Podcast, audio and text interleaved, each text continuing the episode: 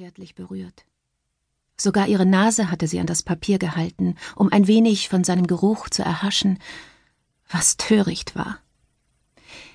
Gewiss war der Brief auf seiner weiten Reise durch unendlich viele Hände gegangen. Trotzdem glaubte sie einen Hauch seines Rasierwassers wahrzunehmen, was das warme Kribbeln in ihrem Bauch zurückbrachte. Für einen Moment vertrieb es den Kummer und die Zweifel, die sie immer wieder rastlos durch die langen Gänge trieben. Nur hier oben, hier war sie allein, mit dem Wind, der Stille, ihren Gedanken und Ängsten. Sie blickte auf das in Leder gebundene Buch neben sich auf dem Tisch. So viele Dinge hatte sie schon hineingeschrieben, so viele Momente und Erlebnisse festgehalten. Sie griff nach dem Buch, schlug es auf und überflog ihre Einträge. An manchen Tagen hatte sie die Texte eilig hingeworfen, an anderen akkurat und sauber geschrieben. Eine Seite fiel ihr besonders ins Auge. Das Datum war dreimal unterstrichen, als ob es dadurch mehr Wert bekommen würde. Aber dieser Tag war ja auch anders als all die anderen, denn an diesem Tag war ihre Tochter zur Welt gekommen. Das Kind des Mannes, den sie über alles liebte. Sie hätte damals glücklich sein sollen, doch sie hatte laut zu schluchzen begonnen. Die Zweifel und die Ungewissheit der letzten Wochen hatten sie überwältigt. Wie sollte sie für dieses kleine Wesen sorgen, ihm eine gute Mutter sein, so allein wie sie auf der Welt war? Schwester Helene hatte ihr das Kind aus den Armen genommen und die Verantwortung aus dem Raum getragen. Wenigstens für ein paar Stunden. Nur Oda war bei ihr geblieben. Ihre geliebte Freundin, die mit ihrer Fröhlichkeit stets allen Kummer fortjagen konnte.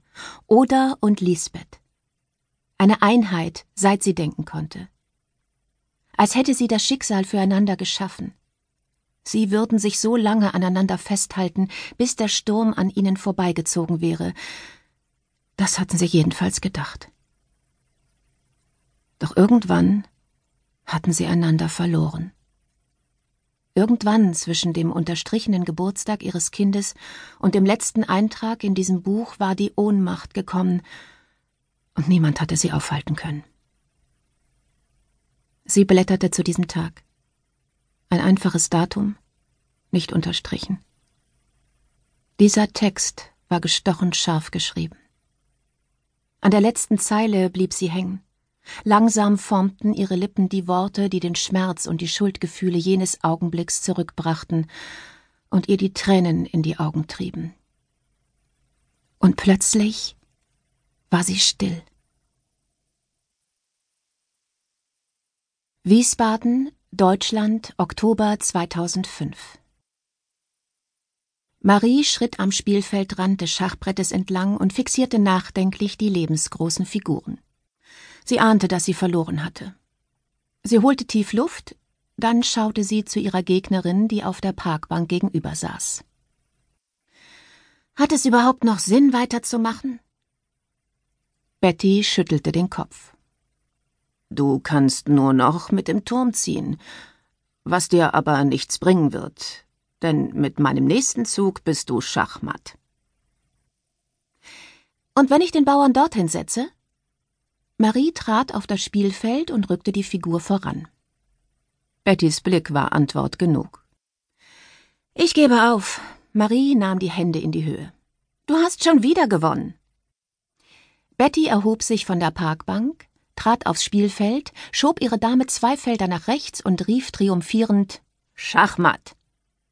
Ein Grinsen um die Lippen, drehte sie sich zu Marie um. Muss schließlich alles seine Richtigkeit haben. Marie, die nicht gern verlor, zwang sich zu einem Lächeln und seufzte. Das ist kein freiwilliges soziales Jahr, das ist Folter. Wenn ich gewusst hätte, dass alte Leute so anstrengend sind, ich hätte mir eine andere Beschäftigung gesucht. Alte Leute? Betty sah um sich. Wo sind hier alte Leute? Marie grinste.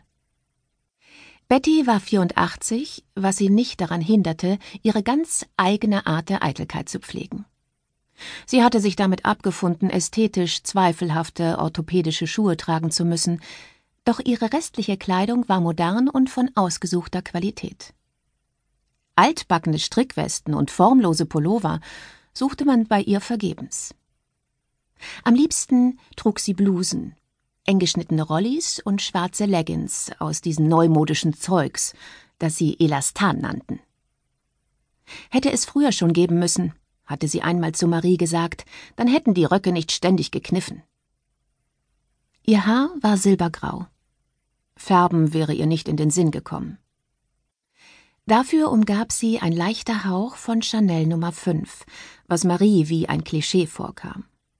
Sie selbst benutzte nur praktisches, nach Vanille duftendes Deo aus der Drogerie. Betty hielt nichts von praktischen Deos, genauso wie sie nichts von orthopädischen Schuhen, dem Altersheim oder ihrem Zimmernachbarn Karl Theodor hielt. Spielen wir noch eine Runde? fragte die alte Dame. Marie blickte auf die Uhr. Ich fürchte, wir müssen zurück. Nicht doch. Jetzt schon?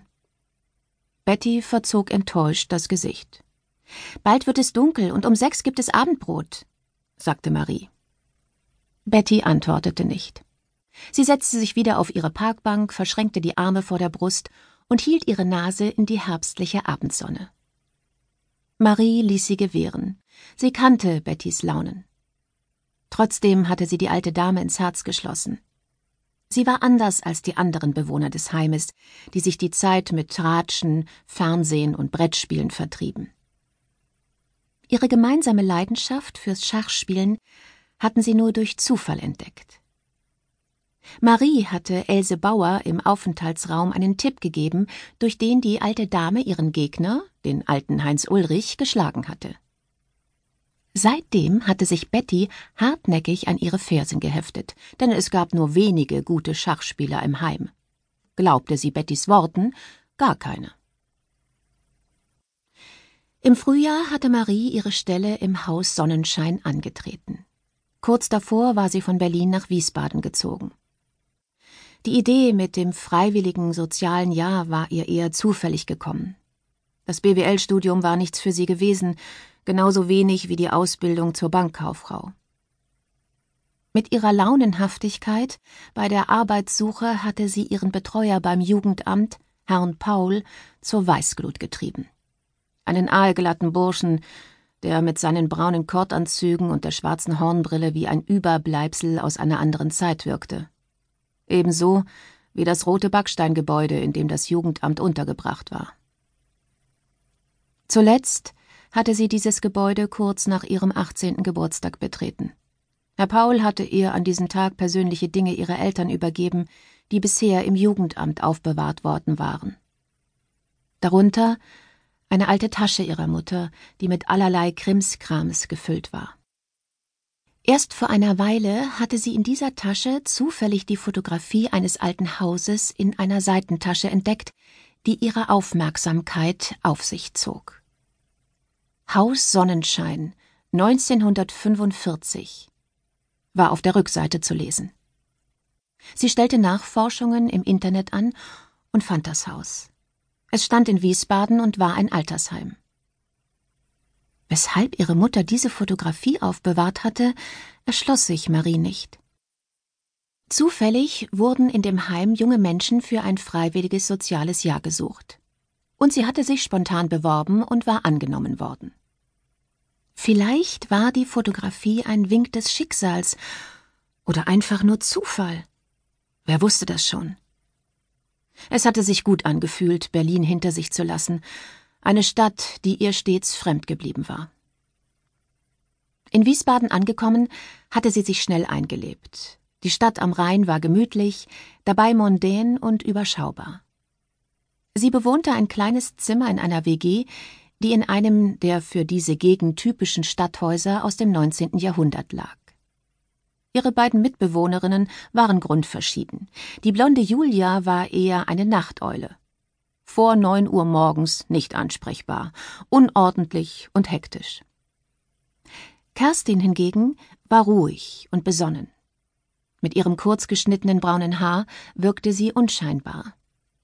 Sie studierte Germanistik und Philosophie, und in ihrem Zimmer gab es unendlich viele Bücher. In den Tagen nach ihrer Ankunft hatte Kerstin